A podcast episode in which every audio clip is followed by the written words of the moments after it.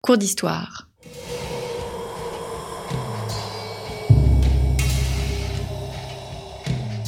Une émission de la rédaction de Storia Voce.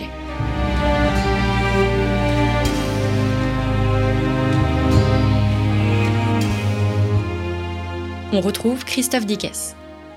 Bonjour à toutes et à tous, je suis très heureux de vous retrouver pour cette nouvelle série de nos cours d'histoire. N'oubliez pas que Storia Voce est une radio associative, elle ne vit que grâce à votre soutien. Si vous pouvez nous soutenir, eh bien n'hésitez pas à vous rendre dans notre rubrique Soutenez Storia Voce à partir de notre page d'accueil de notre site internet storiavoce.com.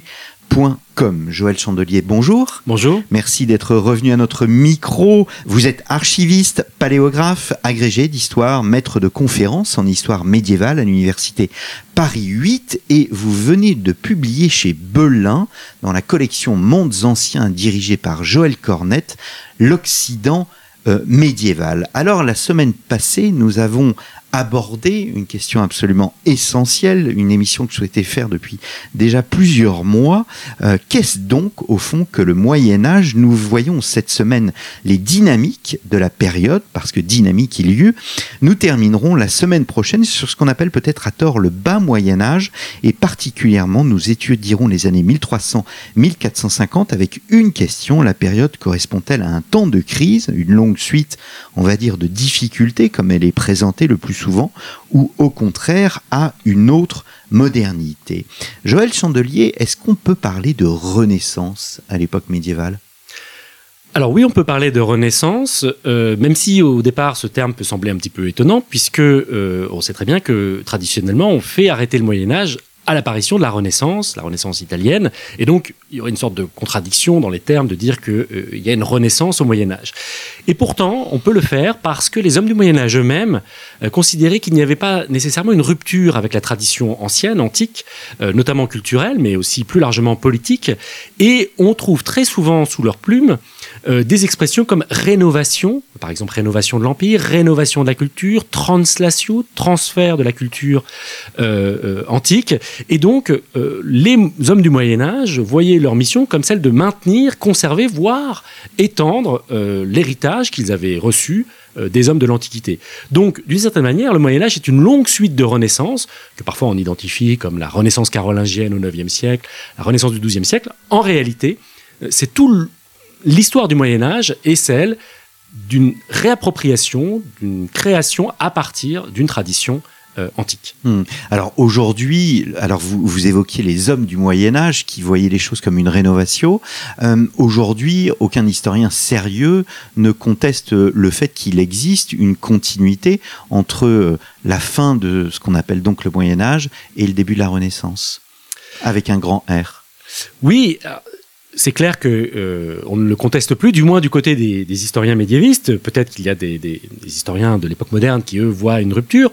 Euh, il est clair qu'il y a des ruptures, euh, mais euh, par exemple, bah, tout simplement la découverte de, l'Amérique par Christophe, Colomb, en tout cas l'arrivée de Christophe Colomb sur cette terre inconnue des Européens. L'imprimerie, donc il y a des événements très importants qui marquent des changements, mais d'une certaine manière, à n'importe quelle époque, on trouvera euh, des événements qui marquent des changements importants.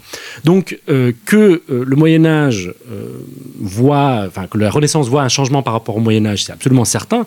Par contre, l'idée que les deux périodes sont incommensurables, qu'elles ne peuvent pas se parler et qu'il y a une rupture brutale entre les deux, ça effectivement, plus personne ne le défend. Hmm. Est-ce qu'on peut parler d'apogée du Moyen Âge? Alors on peut apogée au pluriel. Hein. Oui, on peut parler d'apogée du Moyen Âge, euh, mais évidemment, il y a toujours une difficulté à utiliser ces genres de termes, puisque c'est un jugement de valeur. Euh, et du coup, avant l'apogée, il y a la croissance, et après l'apogée, il y a nécessairement le déclin. Euh, donc je pense qu'on peut parler d'apogée du Moyen Âge, mais de manière extrêmement ciblée. J'en verrai deux. La première, ce serait euh, du point de vue de euh, l'imaginaire. Hein, euh, L'apogée du Moyen Âge serait ce Moyen Âge imaginaire rêvé par les romantiques ou aujourd'hui, ou de manière plus positive, on va dire, une période d'équilibre entre les différentes forces qui traversent à toute période les sociétés et qui permet des réalisations euh, remarquable. On pense évidemment dans ce cas-là ben, au XIIe et au XIIIe siècle, qui est une période pourtant extrêmement agitée, euh, très violente, mais qui euh, atteint une forme d'équilibre au niveau artistique avec le gothique, au niveau culturel avec, et, intellectuel avec la théologie et les grandes sommes. Donc oui, on peut dire de ce point de vue-là, en ne considérant pas évidemment que les périodes avant et après soient un simple déclin, ce sont des périodes peut-être plus de transformation et d'interrogation, mais ce qui est parfois beaucoup plus créateur en réalité que les périodes de- d'apogée. Hmm. Alors j'ai reçu à ce micro Nicolas Veil-Parot qui parlait des sciences, de l'importance des sciences. Est-ce que euh, il y a une conscience euh, du, du- progrès? Vous citez la, la belle phrase hein, de Bernard de Chartres, si mes souvenirs sont bons. euh, nous sommes des nains juchés sur des épaules de géants. Oui, alors ça, je pense que c'est une. euh, Alors, c'est pas une nouveauté à proprement parler du Moyen Âge, euh, puisque déjà dans l'Antiquité, il y avait une conscience du progrès. Euh, simplement, au Moyen Âge, ça devient affirmé comme l'objet de la réflexion savante, évidemment scientifique, mais même au-delà. c'est une notion qui traverse le- l'ensemble de la société, hein, y compris au sein de l'Église. Euh, évidemment, on se fonde sur les modèles antiques, hein, anciens, le Christ, euh, l'Évangile, euh, l'empereur Constantin, mais il y a aussi l'idée que l'Église est inscrite dans le temps, hein, d'une certaine manière, et donc s'adapte parfois à des situations qui peuvent la faire progresser, en tout cas la ramener à une situation meilleure. Donc oui, Guy Beaujoin, un grand historien des sciences, euh, parlait de l'émergence de la notion de progrès hein, au XIIIe siècle. Il voyait vraiment apparaître à ce moment-là. Je pense qu'en effet, c'est un des apports du Moyen Âge, qui ne veut pas dire que le progrès est effectif. Euh, il faut faire une distinction entre l'idée et la réalisation, mais le simple fait que, euh, à partir du Moyen Âge, la, chrétienté s'inscrive dans l'idée d'une progression vers le mieux, est déjà un apport énorme. Hmm, hmm. Alors j'ai fait une émission avec euh, Arnaud Fossier, que vous connaissez bien, euh, sur euh, le, le- le temps des moines, parce qu'effectivement, on parle toujours du temps des cathédrales, on oublie le temps des moines, on oublie aussi le, le temps des villes et euh, la croissance démographique. Qui dit ville aussi dit commerce et, et échange. La ville est le reflet d'une nouvelle société?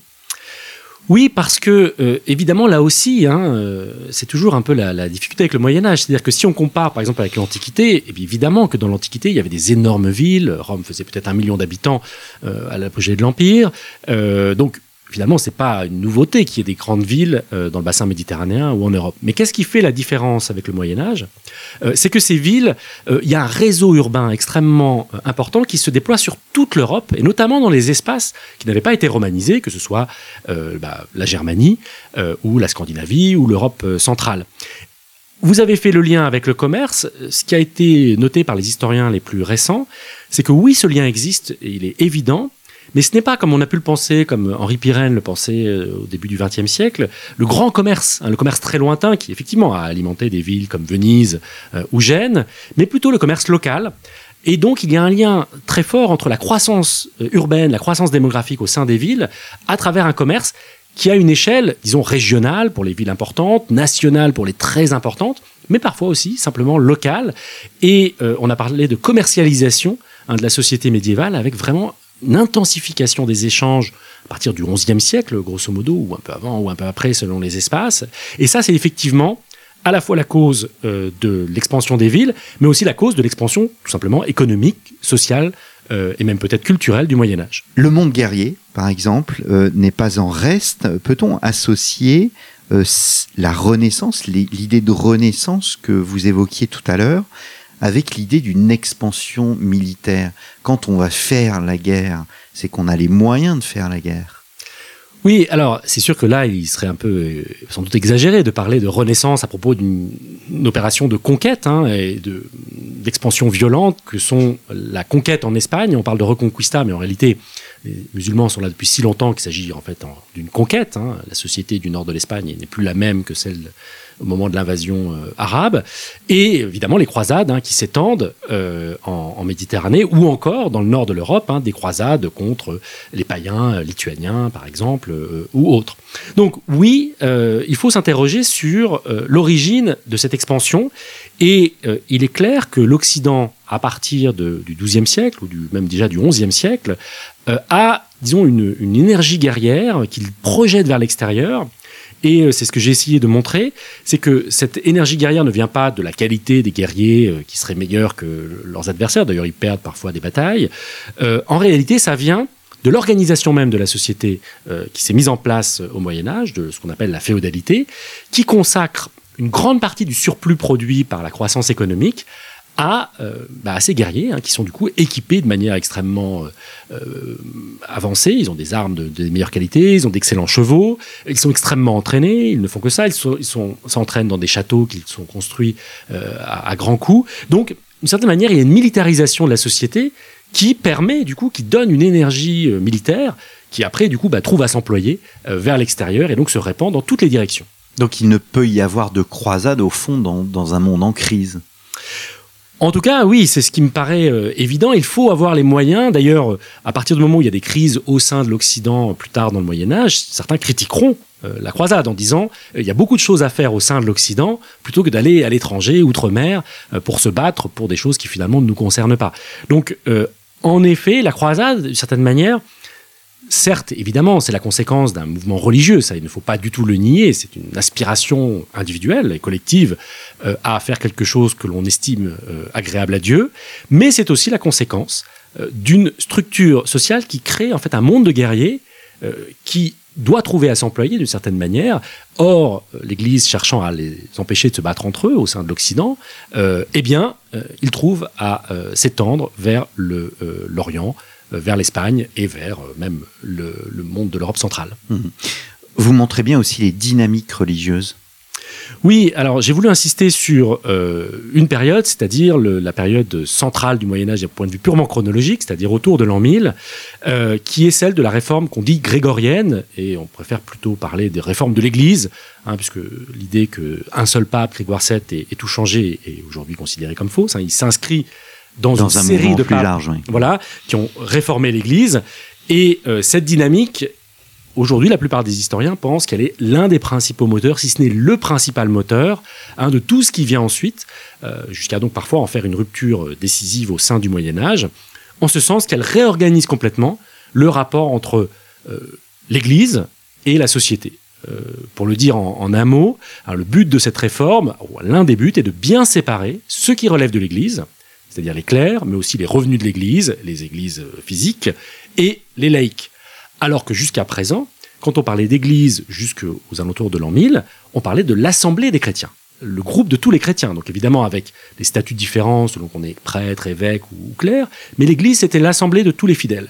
Or désormais l'Église, ça devient une institution, avec ses représentants, en haut le pape, hein, extrêmement hiérarchisé, et du coup les laïcs sont mis à part et créent une sorte de monde euh, à côté du monde de l'Église, et ça, euh, c'est une rupture fondamentale qui prend évidemment très longtemps à se mettre en œuvre et qui crée de nouvelles dynamiques.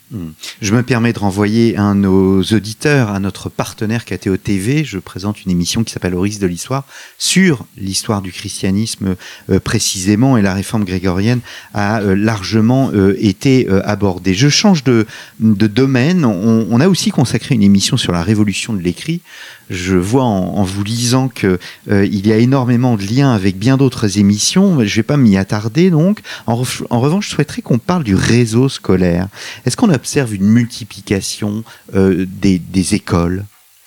Absolument. Et d'une certaine manière, c'est aussi une conséquence de la réforme de l'Église, puisque euh, dès le départ de cette réforme, euh, le pape et les évêques réunis en concile insistent sur le fait que, puisque cette Église devient bien séparée, elle doit avoir une formation adaptée, et donc on doit créer des écoles d'abord et avant tout pour former des clercs. Sauf qu'évidemment, ces écoles euh, bah, se multiplient, ne for- forment des clercs, mais aussi de plus en plus des, euh, laïcs. Et euh, dans le même temps, vous avez euh, des techniques qui euh, insistent sur le recours à l'écrit, comme des techniques commerciales qui se développent. Bref, euh, on voit que grâce à... Alors quand je dis augmentation des, écoles, c'est des multiplications par 10, par 100, hein, et parfois dans l'espace de un ou deux siècles. Donc c'est des choses extrêmement nombreuses, surtout dans les villes, mais de plus en plus aussi dans les campagnes. Fonder une école, fonder un collège universitaire devient une œuvre pieuse de la même manière qu'on pouvait fonder ou qu'on fonde toujours une chapelle, une église, euh, un monastère. Et euh, ces fondations, hein, qui sont parfois petites, de quelques élèves, eh bien, contribuent à augmenter disons, euh, ce qu'on appelle la littératie, c'est-à-dire plus que l'alphabétisation, la connaissance de l'écrit, le rapport à l'écrit, qui peut aller jusqu'à une maîtrise parfaite, hein, chez les plus euh, avancés, mais aussi simplement être capable de comprendre des choses simples, de reconnaître des mots euh, qui se répandent dans la société. Et ça, évidemment, c'est la conséquence directe de euh, cette expansion scolaire euh, qui ne s'arrêtera plus jamais d'ailleurs après le Moyen Âge. Hmm. On voit aussi l'expansion des universitas. Exactement, les universités sont des créations au départ euh, corporatistes. Hein. Euh, c'est dans le, même mouvement que des métiers s'organisent dans les villes. Vous avez des professeurs qui sont des professeurs avancés, qui enseignent euh, non pas la lecture du latin, mais plutôt euh, la dialectique, euh, la logique, la rhétorique, voire des sciences comme l'astronomie ou les mathématiques, et, euh, évidemment la théologie hein, qui chapeaute le tout.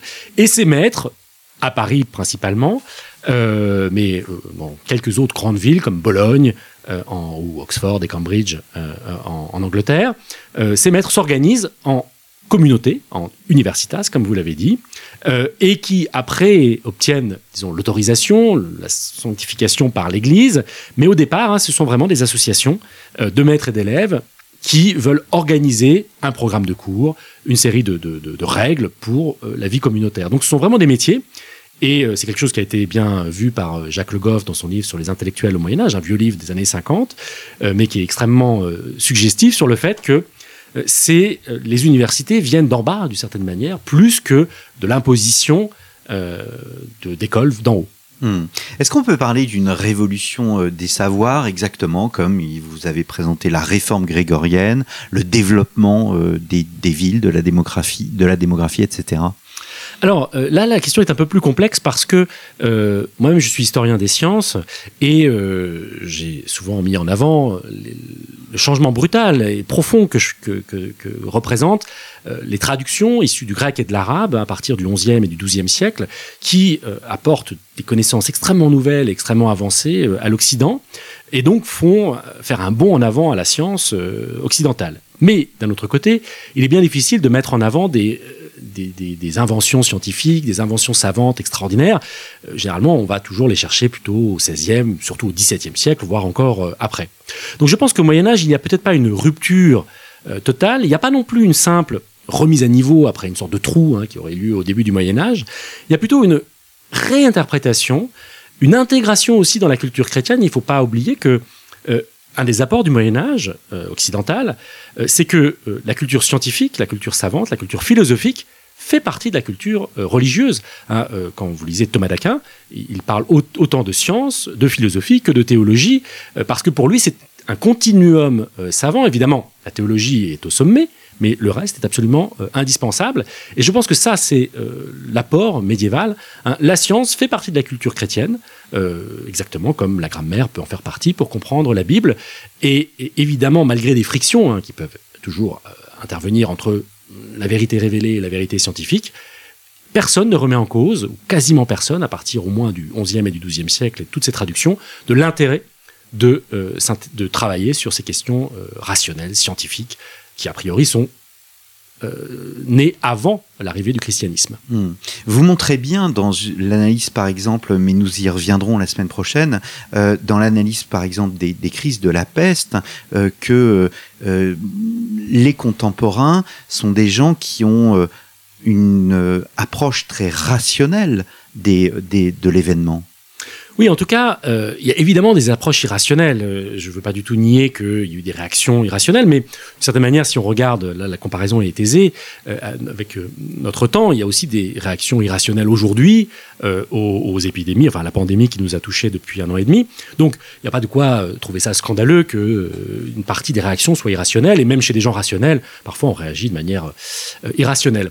En revanche, donc, ce qu'il faut souligner, c'est qu'il y a un discours rationnel, tout à fait euh, audible au Moyen Âge, et d'ailleurs qui est le discours des élites, euh, et donc des pouvoirs hein, pour la plupart, euh, consistant à dire que ces événements, quoique euh, terribles, quoique provoqués en dernier ressort par Dieu, pour une raison ou pour une autre, qu'il faut interroger d'un point de vue théologique, ces événements ont aussi une explication scientifique, rationnelle, et donc elle est tout à fait légitime, une fois qu'on a, euh, comme le font les maîtres de l'Université de Paris, prié Dieu, intéressons-nous aux causes réelles, concrètes, matérielles euh, de la maladie. Donc il n'y a pas une rupture euh, totale, il y a plutôt la vie euh, en commun de ces deux visions du monde, une vision, disons, plus spirituelle et une vision plus matérielle, qui peuvent être en conflit, mais qui généralement cohabitent sans difficulté. Alors il y a donc des dynamiques au Moyen Âge. Est-ce qu'il y a des crises? C'est ce que nous allons voir la semaine prochaine. Je vous remercie beaucoup, Joël Chandelier, d'être venu à notre micro. Donc l'Occident médiéval, il s'agit du titre de votre ouvrage paru chez Belin dans la collection Mondes Anciens paru sous la direction de euh, Joël Cornette, donc l'Occident médiéval d'Alaric à Léonard, 400-1450. Et pour ceux qui l'auraient raté, n'hésitez pas à écouter l'émission enregistrée la semaine passée. Qu'est-ce donc au fond que le Moyen Âge? Il me reste à vous remercier, chers auditeurs, pour votre fidélité et je vous donne rendez-vous la semaine prochaine. Bonne semaine.